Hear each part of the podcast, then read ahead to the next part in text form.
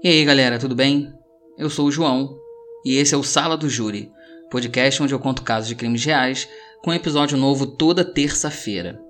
Segue o Sala no Instagram, arroba do Júri, para conferir algumas fotos dos casos que eu conto aqui e para saber também de novidades do podcast, que inclusive eu já falei no, em outros episódios, acho que foram dois, mas vou lembrar sempre aqui para vocês. Em fevereiro agora o Sala estreia a sexta temática, onde eu vou trazer casos criminais relacionados a um tema específico na sexta-feira daquele mês. E na nossa estreia, isso eu não tinha falado antes, o tema da sexta temática será crianças assassinas. Lembrando também que a sexta temática não será todo mês. Eu vou trazer esse quadro um mês sim e um mês não. Então depois de fevereiro, eu retorno com a sexta temática em abril. Então é isso, agora que eu já dei meus recados, vamos para o episódio de hoje.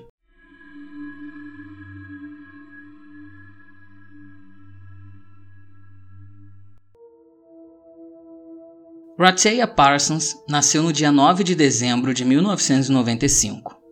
Ela era filha de Glenn Canning e Leah Parsons, e eles moravam em Cole Harbour, na Nova Escócia, no Canadá.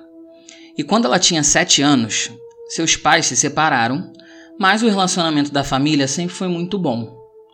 Mesmo depois da separação, o Glenn continuava a frequentar a casa da Leah para poder ver sua filha, e a menina também passava alguns finais de semana na casa do pai. Na sua infância, a Rateia sempre foi uma menina calma, não gostava muito de multidão. Ela funcionava melhor sozinha. Ela era muito inteligente, sempre buscando aprender coisas diferentes. Com 13 anos, por exemplo, a maioria das garotas gostam de revistas de adolescente, tipo nossa antiga Capricho, né? Mas a Rateia ela gostava de revistas de astronomia e ciências no geral. Desde nova, ela sempre foi muito carinhosa e gostava muito de ajudar as pessoas e os animais. Ela e a sua mãe, a Lia, começaram a resgatar cachorros na rua e chegaram a um grande número de mais ou menos 700 cães resgatados. A Rateia entrou no ensino médio na escola da cidade, a Cole Harbour High. Em novembro de 2011, ela, com 15 anos, pediu para os seus pais para poder dormir na casa de uma amiga. Nesse final de semana, ela estava na casa do pai. Ela pediu para a mãe e pediu para o pai também para poder ficar na casa dessa menina, só que eles não conheciam essa nova amiga dela. Aí eles perguntaram para ela: Rateia, essa amiga sua nova é daquelas que vai te ajudar caso você precise? Porque eles estavam preocupados, já que eles não conheciam a menina. E ela disse que sim, que a garota era tranquila. Então, eles não viram problema e deixaram ela ir para casa da amiga. No dia seguinte, quando a Rateia chegou em casa, a sua tia viu que ela estava muito transtornada. Então ela ligou para a irmã dela e falou: Lia, você precisa vir para casa agora. A Rateia está sentada no chão da cozinha, se balançando para frente e para trás. Alguma coisa aconteceu, mas ela não quer falar nada para mim. Quando a Lia chegou em casa, sua filha contou tudo que lembrava da noite anterior. A Rateia chegou na casa da amiga dela por volta de 8 horas da noite e de lá elas foram para a casa de um outro rapaz, que era um conhecido dessa amiga. Quando elas chegaram nessa casa, esse rapaz já estava com um amigo lá e depois chegaram mais dois. Então, só para vocês entenderem o contexto, tinham quatro meninos nessa casa, junto com elas duas. Os dois caras que chegaram por último apareceram com uma garrafa de vodka e eles começaram a beber. Mas a nunca tinha bebido na vida e ela estava bebendo vodka pura sem misturar com nada. Então rapidamente ela ficou bêbada. E depois disso ela só tinha alguns flashes daquela noite. Ela lembrava que eles subiram para um quarto. E aí os meninos começaram a estuprar ela um por um, se revezando em cima dela. Ela começou a ficar enjoada e ela lembra de ter vomitado numa janela porque ela bateu com a cabeça nessa janela. E nessa hora que ela estava vomitando, ela escutou um dos meninos falarem assim: tira uma foto, tira uma foto. Depois disso, ela só se lembra de ter acordado no dia seguinte em um outro quarto da casa, no meio de dois rapazes. Aí ela se levantou e foi embora. Sua mãe tentou convencê-la de ir na delegacia prestar queixa, mas ela estava muito envergonhada e não queria ir. Isso aconteceu numa sexta-feira. Na terça-feira da semana seguinte, a Rateia chegou no colégio e descobriu que todo mundo estava falando dela, só que ela não sabia o porquê. Até que uma amiga dela mostrou uma foto que estava circulando pela escola, que era ela em pé, vomitando, enquanto um dos meninos a estuprava. e o garoto ainda fazia assim, joinha com os dedos. Ela ficou arrasada. Os alunos da escola passavam por ela xingando de tudo quanto é nome. Muitos iam direto nela e falavam: Ah, eu não acredito que você tirou uma foto dessa, você é uma puta. Gente, só um adendo aqui. A mulher é estuprada, a mulher estava bêbada, quatro caras, quatro jovens garotos, interessa, abusaram da garota. Como é que alguém chega para ela e fala que, ah, você tirou uma foto dela? Não tirou a foto, gente. Ela não sabia nem que estava sendo fotografada.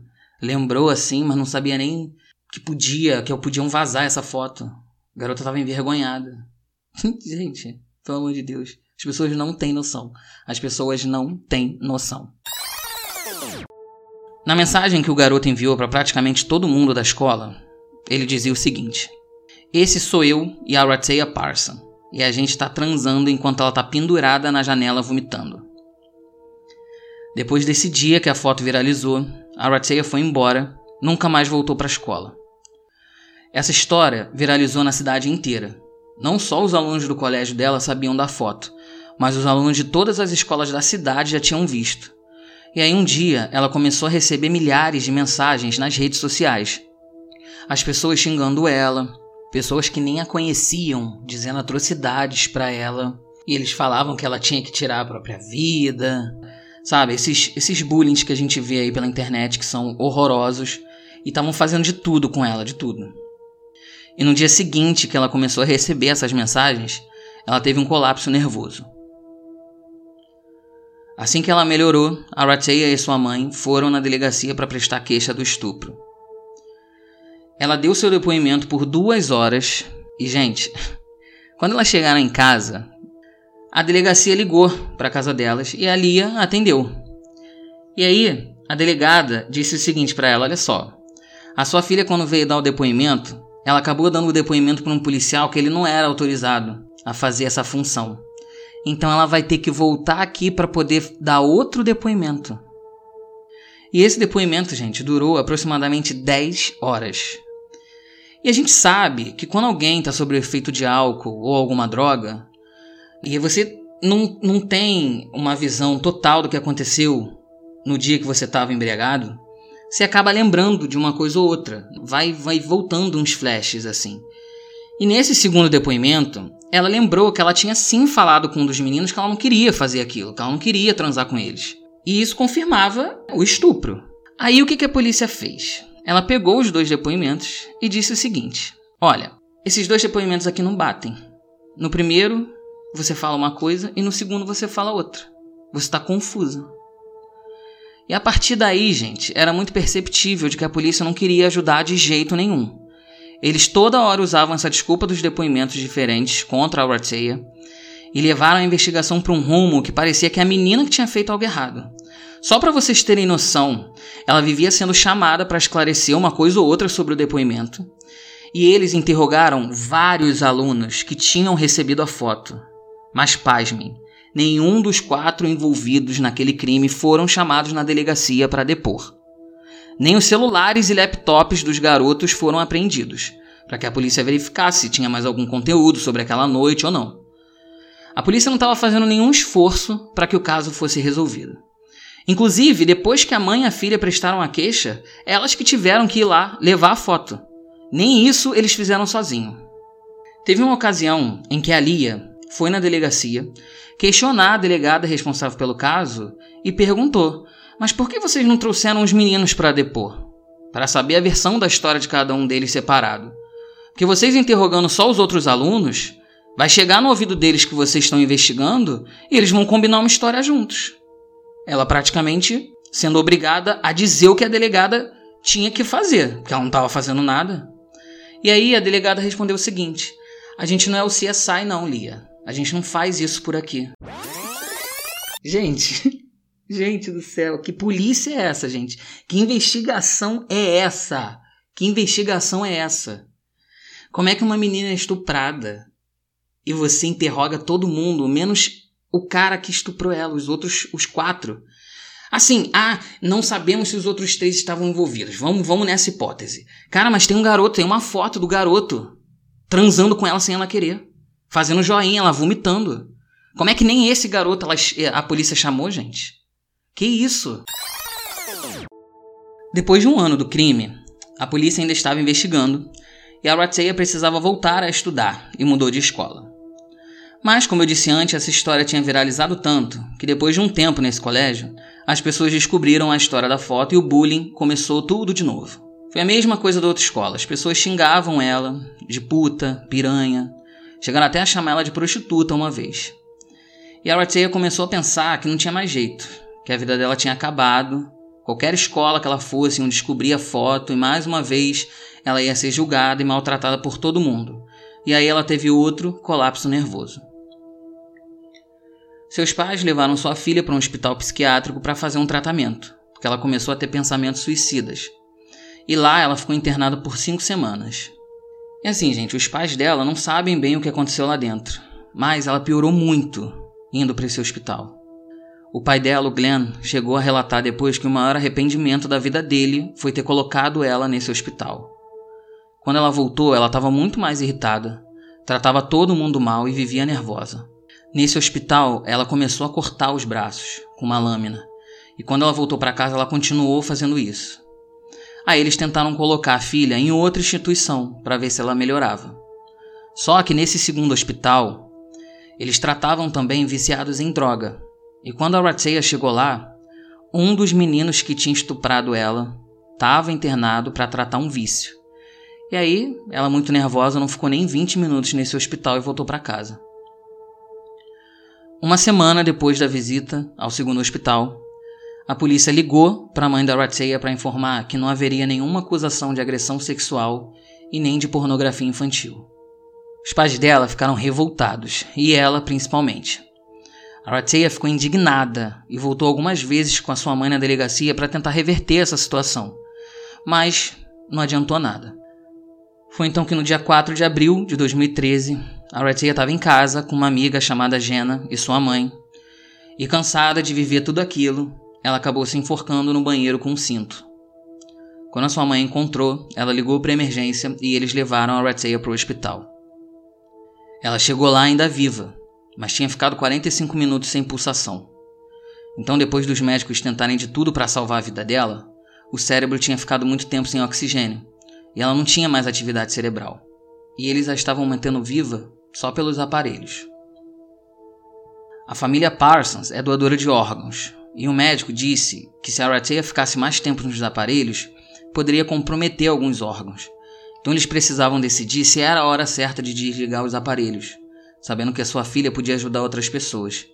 E assim eles fizeram. E a Ratea Parsons faleceu no dia 7 de abril de 2013. O fato dela poder ter ajudado outras pessoas confortava seus pais, que estavam desolados com a morte da sua filha.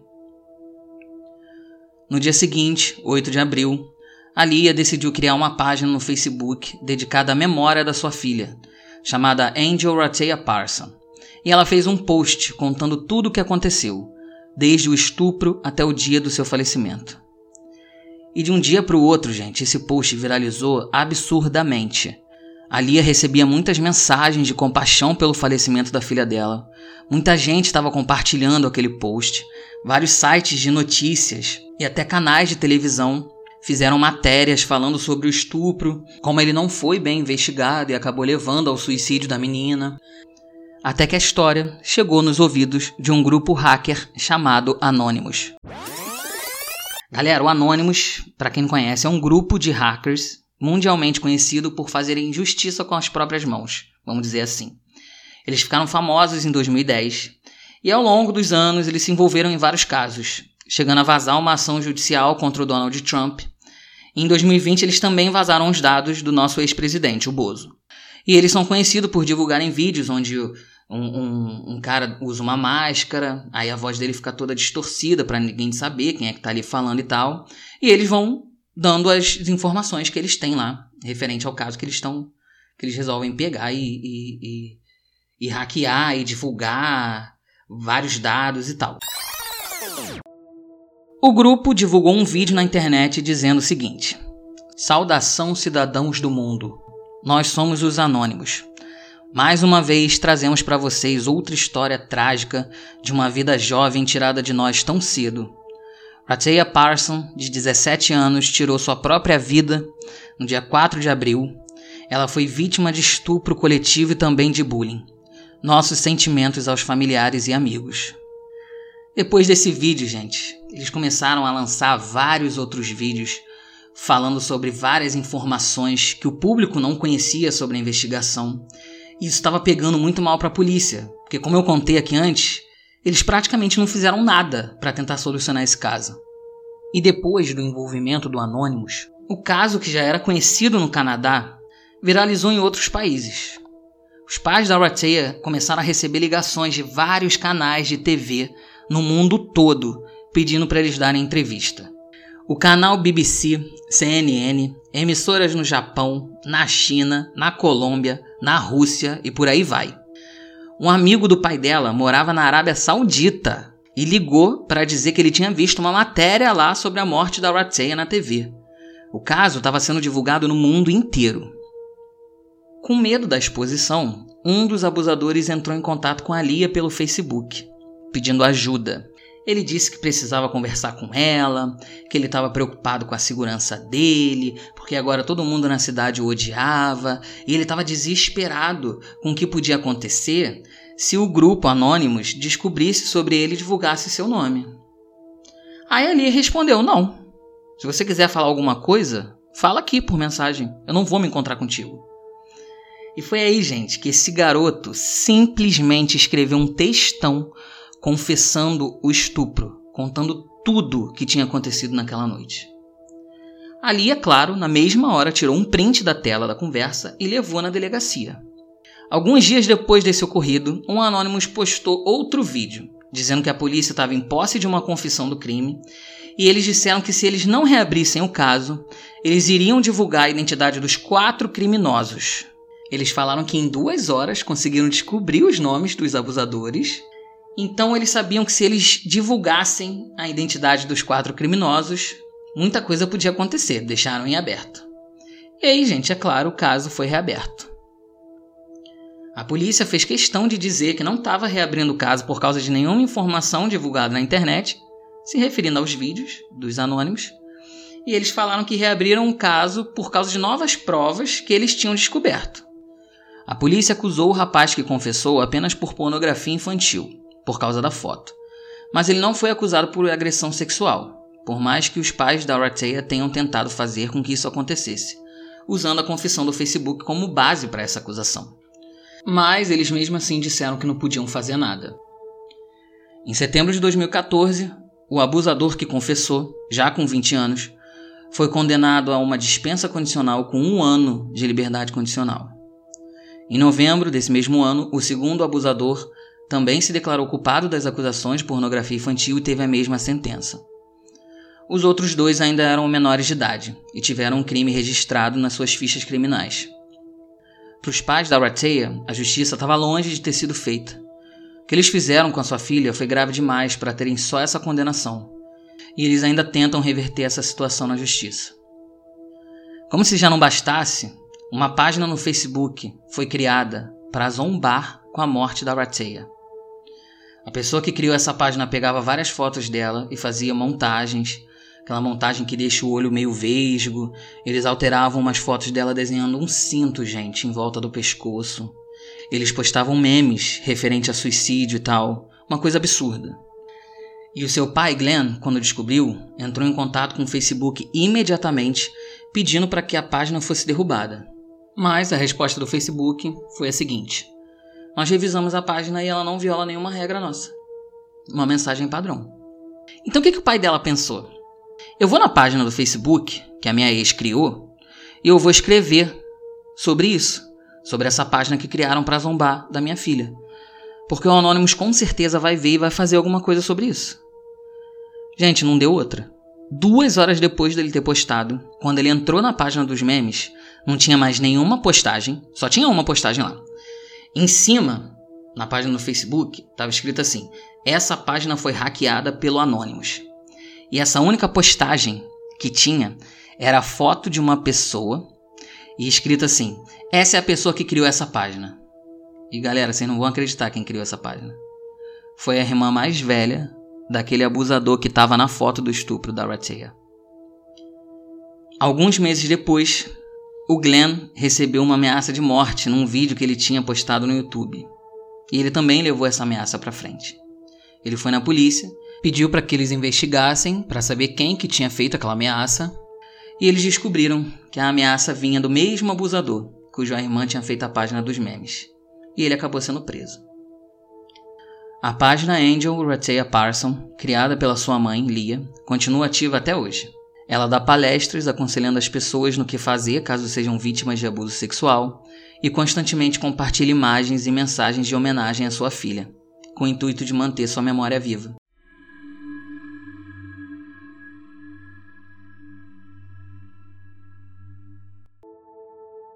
Ai, gente, sei nem o que dizer. Olha, esses casos que, que a polícia não faz nada. Cara, dá, um, dá uma irritação. Como que pode, cara? Uma mulher estuprada, gente. Eu sei que eu já falei lá em cima, mas eu vou falar de novo porque eu tô revoltado. Eu tô 40% hoje. Como é que eles pegam um caso onde uma mulher é estuprada, eles têm uma foto, sabe? Eles têm uma foto do cara praticamente confessando. Na legenda da foto diz assim: "Esse sou eu" e a Rateia transando, sendo que ela não queria transar. Como é que uma pessoa vomitando quer transar? Me fala. É óbvio que aquilo ali foi um estupro, gente. Como é que eles. Cara, não dá para entender. Tem coisa que não dá para entender. Não dá para entender. Fica aqui minha indignação com a polícia do Canadá. Porque, pelo amor de Deus. Ai, mas é isso, gente. Eu vou ficando por aqui.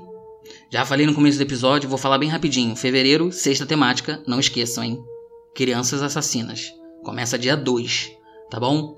Você que tá ouvindo aí o Sala do Júri pelo Spotify, não esquece de dar 5 estrelas, gente. Me ajuda a engajar o Sala do Júri, por favor, dá cinco estrelas lá, classifica o podcast com cinco estrelas e segue a gente, ativa o sininho e compartilha com seus amigos. Quem gosta aí de, de casos criminais aí, compartilha com a galera, divulga no seu Instagram, eu vou estar repostando todos vocês.